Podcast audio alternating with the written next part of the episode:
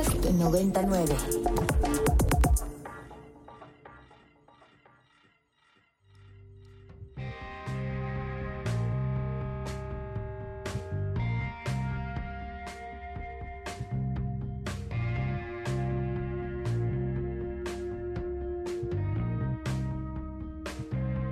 Desde el estudio B de Ibero 90.9, esto es Control de Cambios, una producción de Ibero 90.9 y la revista Nexos. Mi nombre es Valeria Villalobos Guizar. La historia está repleta de monumentos que aparecen y desaparecen, estatuas que se exhiben en el espacio público y que son alzadas por instituciones o bien tumbados con las propias manos de la ciudadanía. En las grandes avenidas de la ciudad de los palacios no faltan, en especial en las glorietas. En la Ciudad de México, la mayoría de las rotondas están ubicadas en una de sus más concurridas avenidas, el emblemático Paseo de la Reforma, donde se encuentran muchos de los monumentos más icónicos de la capital, como el Ángel de la Independencia, la Fuente de la Diana Cazadora o bien la escultura El Caballito de Sebastián, por mencionar son unas cuantas. María Minera, crítica cultural, nos va a llevar de la mano por esta zona de la capital para explorar la transformación, la relevancia, el significado o la importancia, o no, de los monumentos y las glorietas. ¿Cuál es el origen de las glorietas? ¿Cuál es su historia y cómo es que llegaron a las calles de la Ciudad de México? En concreto, las glorietas, es decir, estos pequeñitos jardines que hacen que la circulación de los autos gire en torno a ellas, eh, son un invento francés, como tantas otras cosas, del siglo XVIII-XIX, justo para que la ciudad no sea simplemente puro concreto. La idea desde un inicio fue que estos espacios pudieran ser ocupados por pequeños jardines o por algunos monumentos como es el caso de México. Y la Ciudad de México, el plano de reforma y del centro es muy afrancesado precisamente. Y justo por eso tenemos no solamente muchas glorietas en la ciudad, sino también muchos monumentos que las ocupan porque nos vienen de esta idea de que lo francés era en algún momento era lo mejor a lo que se podía aspirar, urbanísticamente hablando, digamos. Leyendo tus reflexiones en torno a este tema, me acordé mucho de un libro que se llama Jardines, los verdaderos y los otros, de un escritor italiano que se llama Umberto Pasti y que reflexiona mucho sobre lo bastante inútiles que son los jardines de las glorietas y un poco lo raro que es pensar en un jardín que nunca puede ser tocado, ni habitado, ni olido, ni disfrutado. Y en ese sentido me acordé sobre cómo la, hay un premio en Francia a las glorietas más feas, ¿no? Y en tu opinión, me gustaría saber cuál sería la galardonada en esta contienda en la Ciudad de México. Cuando lo descubrí me sorprendí muchísimo como tú. Pues hay material de sobra en las ciudades, es decir, hay que pensar que quienes deciden cómo ocupar las glorietas no necesariamente es gente pues formada en historia del arte o con, ¿no? con alguna idea pues bastante más eh, interesante en términos artísticos, sino que son funcionarios públicos que deciden, igual que quien decide los nombres de las calles. Pues, finalmente un funcionario que se le ocurre que lleven nombres ya sean de números, como es en Nueva York, o en México, de héroes y políticos y poetas, y luego gente que nadie, la verdad, después ya se acuerda quiénes eran. Y lo mismo ocurre con los monumentos en general, o sea, pretenden celebrar en cierto momento algún episodio histórico, en el caso, por ejemplo, de, nuestra, de nuestro famosísimo Ángel de la Independencia, pero también muchas veces es simplemente autocelebratorio de algunos políticos que deciden encumbrarse y trascender, según ellos, en forma de esculturas en general genéricas, hechas bastante en serie por gente que si acaso tiene una foto para inspirarse de la persona, normalmente uno, y supongo que los familiares de la persona y los demás no tenemos, no sabemos quiénes son, no se parecen en absoluto a nadie, ¿no? Son estas figuras yo diría, pues genéricas. Pero lo que, fue, lo que es interesante del premio en Francia es que uno empieza a ver que hay gente que tiene gran libertad. La glorieta que gana el premio ese año, 2019, algo así, era una máscara gigante, pero cuando digo gigante es eso, o sea, tres metros hacia arriba, cuatro metros, una, solo la cara, digamos, el rostro de André Malraux, este escritor que también fue ministro de Cultura, precisamente, y autor de, la, de un libro muy célebre que se llama El Museo Imaginario. Pero Malraux le hacen este como homenaje, pero francamente si uno busca la careta, la máscara, por, yo ahí hago un chiste, es como una máscara mortuoria, o sea, ¿de dónde sacaron esta cara como de alguien realmente pues ya descomponiéndose, diría yo? Entonces, claro, ese se lleva el premio porque es feísima. Pero en México, claro que nos sobran ejemplos porque somos muy imaginativos, ¿verdad? Entonces está, por ejemplo, yo menciono un famoso monumento que se llama el Ator, que se le conoce como el Atorado, no se llama el Atorado, se llama el Resurgimiento de la Nación, algo así, pero realmente es, lo tendría que ver, está en Campeche, en un camellón de Campeche, es un hombre gigante además, que está saliendo del suelo para resurgir, o sea, es la nación, digamos, una alegoría del, del, del país que está intentando resurgir, pero la verdad lo que parece es un señor que está atorado en el piso. Que también es una buena metáfora para el país al final. Es una muy buena metáfora de cómo siempre nos quedamos atorados a la mitad del resurgimiento, definitivamente. Yo le podría dar un premio a ese, a ese definitivamente a ese monumento, por ejemplo. El año pasado, la antes conocida Glorieta de la Palma tuvo que sustituir la planta que justo le daba el nombre por una huehueta que duró vivo como cinco minutos y después fue nombrado por las familias de personas desaparecidas como la Glorieta de las y los desaparecidos. Y luego también un año antes, otra glorieta cercana en la que se elevaba una estatua de Cristóbal Colón fue sustituida por la que se llamó el Monumento a la Mujer Indígena que también trajo bastante revuelo. Entonces, ¿cómo interpretas estos cambios? Y luego, ya más puntualmente, ¿qué dice del oficialismo este eh, monumento en especial de la mujer indígena y qué dice de los ciudadanos comunes y corrientes? Pues mira, yo creo que hay una crisis, digamos, una crisis de las con nuestras glorietas y nuestros monumentos, pero que en realidad es una crisis de representación. El más reciente de nuestros monumentos tiene 100 años. No ha habido una, una renovación. Entonces, desde luego que estas figuras, estos héroes, estas alegorías de la independencia, de la patria, etcétera, pues eh, se han quedado muy atrás y no representan lo que los y las ciudadanas de hoy estamos queriendo tener en no solamente a nivel, digamos, urbano, no es solo lo que queremos ver como una cosa estético nada más. decorativa o estética, sino lo que sentimos que tiene que estar ahí recordándonos, porque esos son, o sea, monumento en su origen, lo que quiere decir es eso, está ahí para hacer una hacer memoria de algo y que lo que nosotros queremos que se recuerde constantemente es obviamente lo que los políticos quieren que olvidemos. O sea, está esa paradoja. Entonces, lo que a mí me parece hermoso, no es una cosa única de, de, la Ciudad de México, pero lo hemos visto en ciudades del mundo, aquí ha cobrado realmente una relevancia que me parece fascinante, es que los ciudadanos estamos, están tomando estos espacios para construir sus propios monumentos a los que se ha dado en llamar antimonumentos. Es decir, no lo monumental entendido de esa manera decimonónica, como de grandote, pesado, grave, solemne, sino eh, antimonumental, pero muchísimo más cercano a las necesidades, a las preocupaciones y a la vida cotidiana de los habitantes de este país y de esta ciudad en específico. Entonces, en Reforma se han construido una serie de antimonumentos, antimonumentas, eh, que han puesto también las feministas, justo para ir en sentido contrario a lo que los políticos querrían que tuviéramos enfrente, una gigantesca tlali, una cabeza enorme que recordaba vagamente a las cabezas olmecas, pero en este caso una mujer, me parece que está completamente idealizada, pero digamos a la Walt Disney, así como una especie de mujer indígena genérica, de ojos rasgados, en fin, con una trenza, eh, una cabeza gigante que iba a hablar de la mujer indígena como si algo así eh, de vago existiera y no las mujeres indígenas en concreto, que son las mujeres que en este momento, junto con muchas otras mujeres, estamos padeciendo la violencia de género, por ejemplo. Hoy me asomé a ver eh, la historia de los antimonumentos de reforma y la antimonumenta, la original, no la de la glorieta de las mujeres que luchan, sino la primera, que era el signo internacional de la mujer, es de 2019.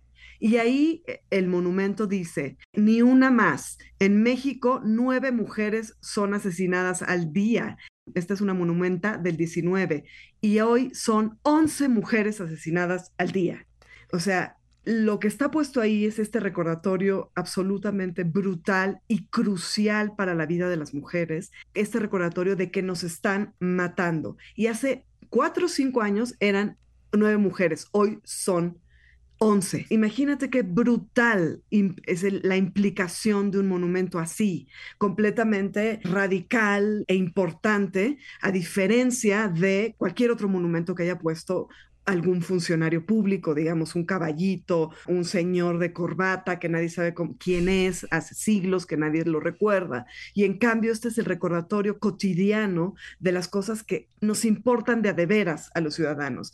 Y entonces la polémica en torno a la glorieta de las mujeres que luchan, que para mí se llama así, igual que la glorieta de los desaparecidos, se llaman así, no tienen ya ningún otro nombre, es porque estamos reclamando, se están reclamando estos espacios que estaban ocupados de maneras, tú lo dijiste perfecto, decorativas, estos jardines que no se pueden pisar, a los cuales no se puede pasar, que no hablan de nadie, que no le pertenecen a nadie de pronto están siendo reclamados por las comunidades de la ciudad y del país que quieren que recordemos lo importante que son sus luchas, por ejemplo, las de las mujeres en este momento. Entonces, claro, la glorieta, que fue toda esta, esta rebatinga como del gobierno de la Ciudad de México y de la señora Claudia Sheinbaum, haciendo estos intentos por sustituir el monumento de Colón por una mujer, más o menos, ¿no? Entonces, primero fue Tlali, después la princesa de Amajac, un monumento lo pueden ir a ver porque está puesto finalmente ahí al lado, muy inquietante porque es una mujer que tiene los ojos vacíos, yo no sé por qué no se dio cuenta Martí Batres, una mujer que parece muerta, oh, y fue puesta finalmente en reforma, pero entonces lo que es divino, me parece a mí, o maravilloso, es que las mujeres que cuidan la glorieta que luchan, de las mujeres que luchan, que, y son mujeres que luchan ellas mismas, claro, es una glorieta que se ganó y que se puede usar y donde tienen lugares charlas, talleres, trabajo colectivo, y es un memorial de las mujeres que en el día a día, como mucha gente en este país, tiene que salir a defenderse, ya sea del crimen organizado o las mujeres que tienen que salir a buscar a sus hijos y a sus hijas desaparecidos. Entonces, bueno, es brutal lo que está pasando en la Ciudad de México y creo que los políticos se quedaron súper cortos, súper atrás, mostrándose como son, convencionales, atemorizados, pusilánimes, en fin, se ceban muy rápido discursos conservadores, aburridos, ¿no? Y enaltecedores de, no, los monumentos tienen que ser únicamente esos lugares muy hermosos y limpios y brillantes que construye quién sabe quién, para recordar historias muy, muy lejanas que ya nadie más puede nombrar, ni hablar, ni decir por qué está luchando nadie, ni contra quién, ni por qué, ¿no? Y entonces el alzamiento de estas antimonumentas, que generan todo este movimiento de memoria, todo este recordatorio que es verdaderamente urgente, termina por cebar estos discursos que son bastante anticuados y que además no tienen ninguna comunicación con el ahora, que al final es lo importante para la historia y para la memoria, ¿no? Más allá de las antimonumentas, ¿hay algo distinto que podamos hacer con las glorietas que no sea sustituir una estatua horrible por otra que creemos tal vez menos horrible? ¿Hay alguna otra alternativa que tú hayas encontrado sobre qué hacer con estos no espacios en vez de solo seguir metiendo, digamos, desde el oficialismo una escultura tras otra, tras otra? Definitivamente ese es un camino que ya se acabó, o sea, topó con pared. O sea, eso no puede continuar, ya no sirve en este comienzo del siglo XXI. Podía haber espacios para vacunarse, hasta de elementos decorativos, un pequeño teatro. En la glorieta de las mujeres que luchan cabría un pequeñito teatro, por ejemplo. Es decir, son espacios muy ricos que podrían reutilizarse, pero creo que la ciudadanía tuvo la, dio la respuesta correcta. Estas glorietas y estos espacios se tienen que usar en el presente, no tienen que estar ahí, como tú lo dices muy bien, como unos recordatorios añejos de tiempos inmemoriales que no hablan de nada que nos interese. A mí lo que me parece también cuestionable en realidad es el modelo de ciudad, es decir, no solamente las glorietas son problemáticas, sino el tipo de ciudad, una ciudad que privilegia por encima de todas las cosas a los automóviles, por ejemplo. O sea, que todo está pensado para que los coches circulen y que de, y los peatones tengamos de pronto la suerte de poder cruzar sin que nos maten, porque así es. Este prototipo de ciudad clásico que predomina en el mundo debe cambiar O sea, eso es lo que debe cambiar, porque lo que necesitamos son más espacios para poder eh, estar juntos, para poder eh, pasar el día al aire libre, para caminar. O sea, queremos ciudades que tengan más árboles, que tengan más jardines, que sí se puedan pisar. Queremos espacios para ir con los perros, con los niños. En fin, es decir, creo que lo que está llegando ya a su límite es una idea de de ciudad y desde luego de país. o sea, eso, eh, lo de ciudad es como la parte como visible, pero realmente lo que está en crisis profunda es el país, por no decir el Estado, ¿no?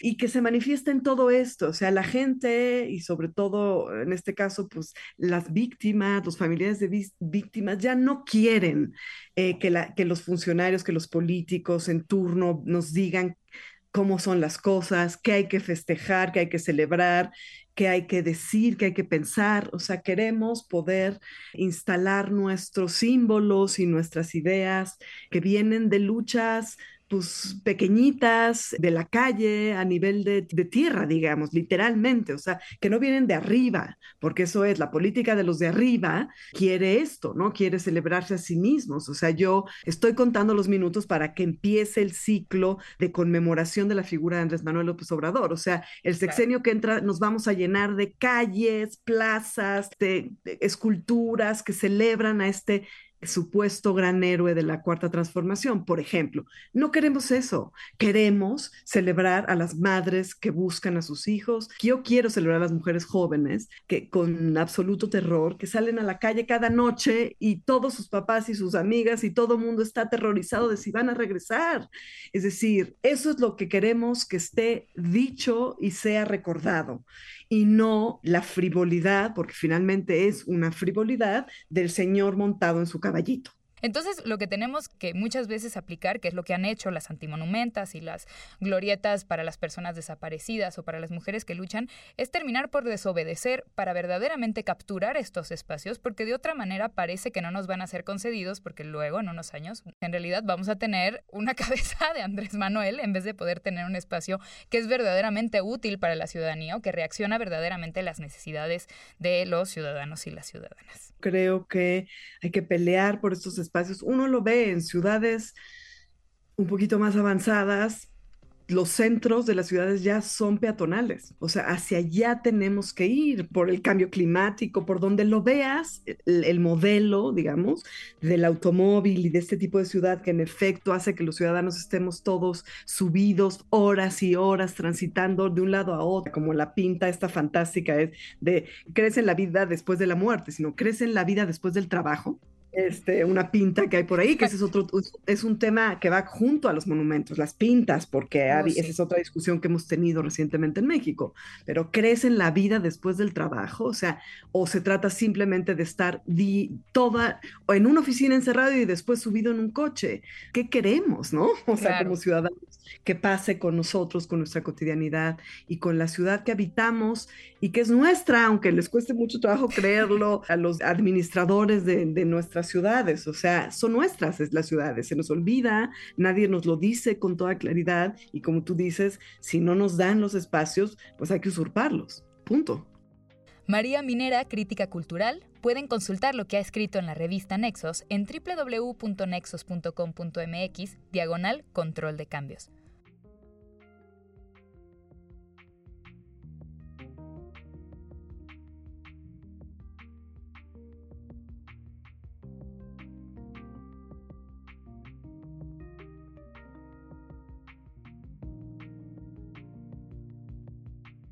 La iconografía de la Natividad es un rico tapiz de símbolos e imágenes que ha involucrado a lo largo de los siglos, entrelazando elementos religiosos, culturales y folclóricos. En su esencia, la iconografía navideña gira en torno a la celebración del nacimiento de Jesucristo, con símbolos clave como la Natividad, la estrella de Belén o los tres Reyes Magos. Pero ¿qué hay de la iconografía científica dentro de esta celebración, en apariencia exclusivamente religiosa? Para conversar sobre la confluencia que existe entre la natividad y la iconografía científica, nos acompaña Luis Javier Plata Rosas, doctor en oceanografía por la Universidad de Guadalajara y autor de la columna mensual sobre ciencia en teoría de la revista Nexos. Luis Javier, ¿cómo es que te acercaste a la iconografía científica de la Natividad? ¿Qué despertó en ti esta curiosidad? Digo, yo por ejemplo soy ateo, que estas celebraciones trascienden pues la parte religiosa, ¿no? Tenemos también pues la parte cultural, la parte pues de tradiciones en prácticamente todo el país y buena parte del mundo. Y bueno, pues quise hacer algo alusivo a ello. He tratado de establecer conexiones entre eh, ciencia, arte y humanidades. Y eso fue lo que me atrajo en particular para escribir en este caso este tema. Analizas varias obras de arte y cómo algunas de ellas ocultan representaciones religiosas en escenas aparentemente médico-científicas, pero también analizas obras que evidencian lo contrario, ¿no? Es decir, representaciones que significan pasajes religiosos, pero que ocultan signos de padecimientos médicos. Entonces, ¿podrías contarme sobre el mural de Diego Rivera que se encuentra en el Instituto de Artes de Detroit titulado La vacuna, que es uno de los murales que analizas en tu texto. ¿Qué se muestra y qué esconde esta pintura?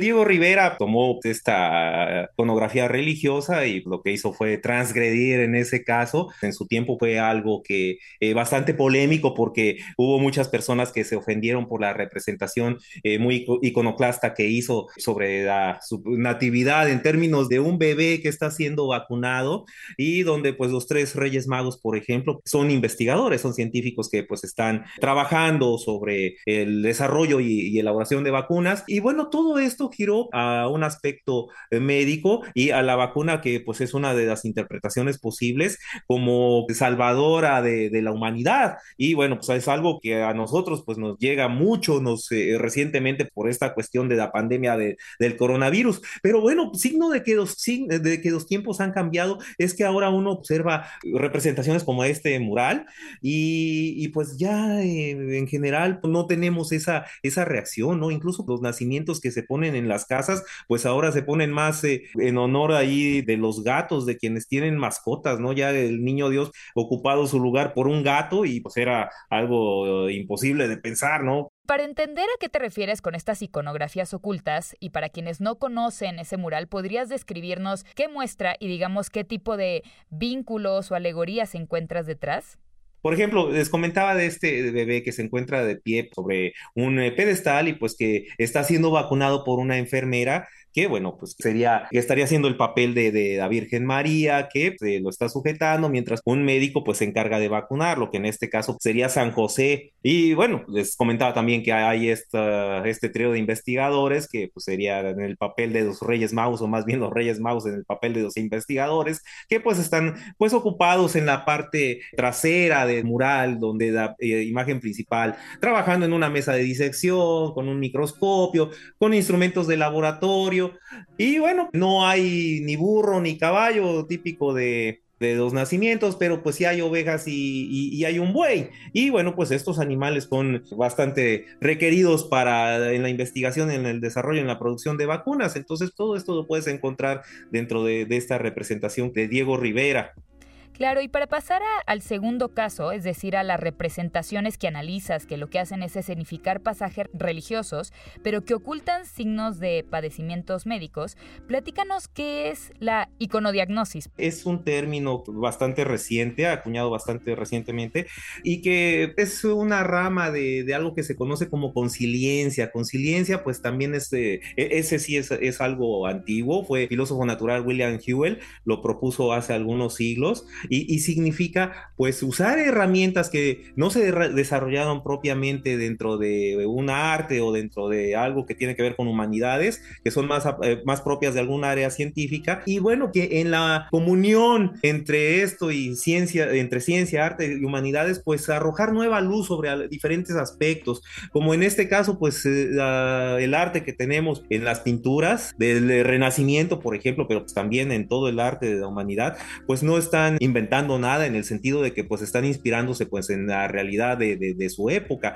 Y en, el, en, este caso pues los renacentistas pues volvieron a poner a la humanidad en el centro de, de sus creaciones. Están representando pues aspectos del prójimo, de las personas con quienes, eh, quienes eran sus modelos, quienes convivían con, con, los pintores, incluyendo todo aquello que tenía que ver con trastornos, con desórdenes eh, clínicos, con cuestiones eh, médicas, pero también con otras muchas cosas que se pueden ver a través de las estas pinturas, por ejemplo, y no quiero alejarme mucho del tema, pero también se puede ver en, eh, en cielos plasmados en diferentes siglos cuando no teníamos estaciones meteorológicas, a partir de, de, los tonos rojos que usan los pintores, se puede deducir qué tan eh, contaminada estaba la atmósfera, si estas pinturas se, se, hicieron próximas o dentro de una atmósfera urbana, por ejemplo. ¿no? Y en este caso, pues de la natividad, no es tanto que, que, estén ocultos, sino que más bien forman parte de las personas que sirvieron de, de inspiración o de modelos a, a pintores como Peter Bruegel, que, que, le interesaba mucho los detalles, plasmarlos en sus obras.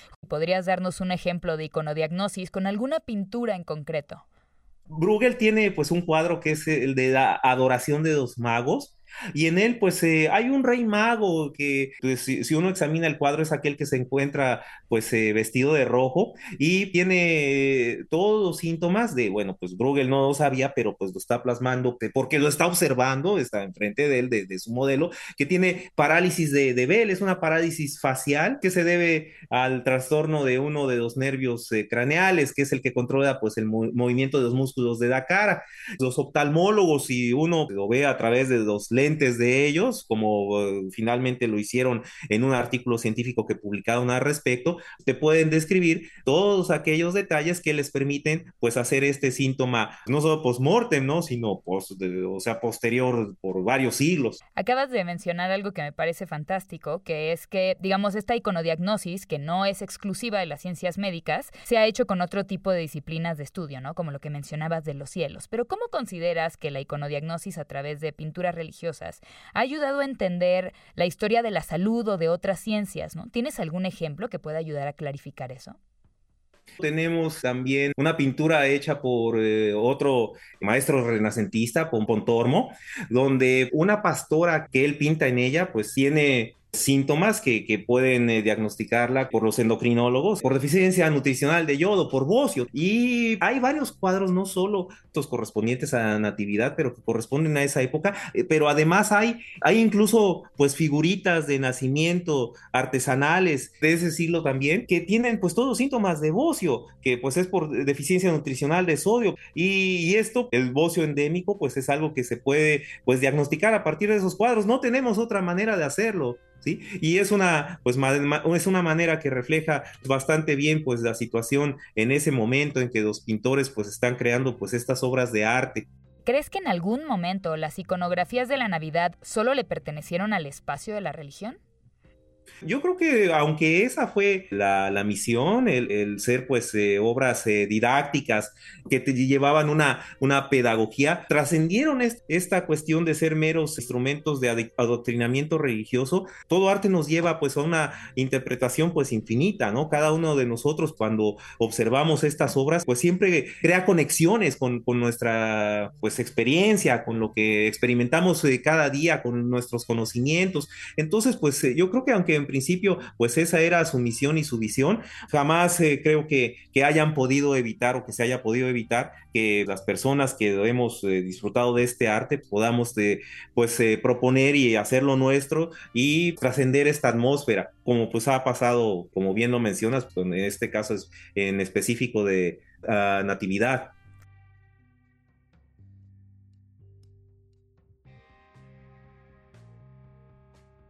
Luis Javier Plata Rosas, doctor en Oceanografía por la Universidad de Guadalajara. Pueden consultar lo que ha escrito en la revista en www.nexos.com.mx, diagonal control de cambios.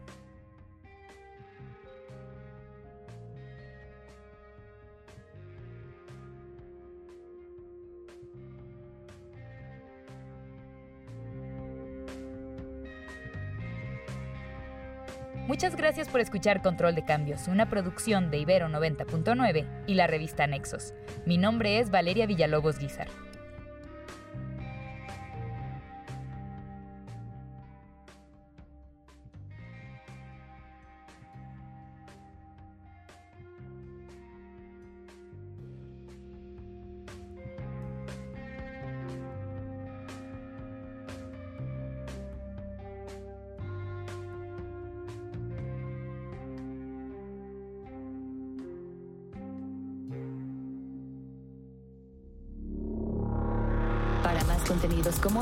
Descarga nuestra aplicación disponible para Android y iOS o visita ibero909.fm.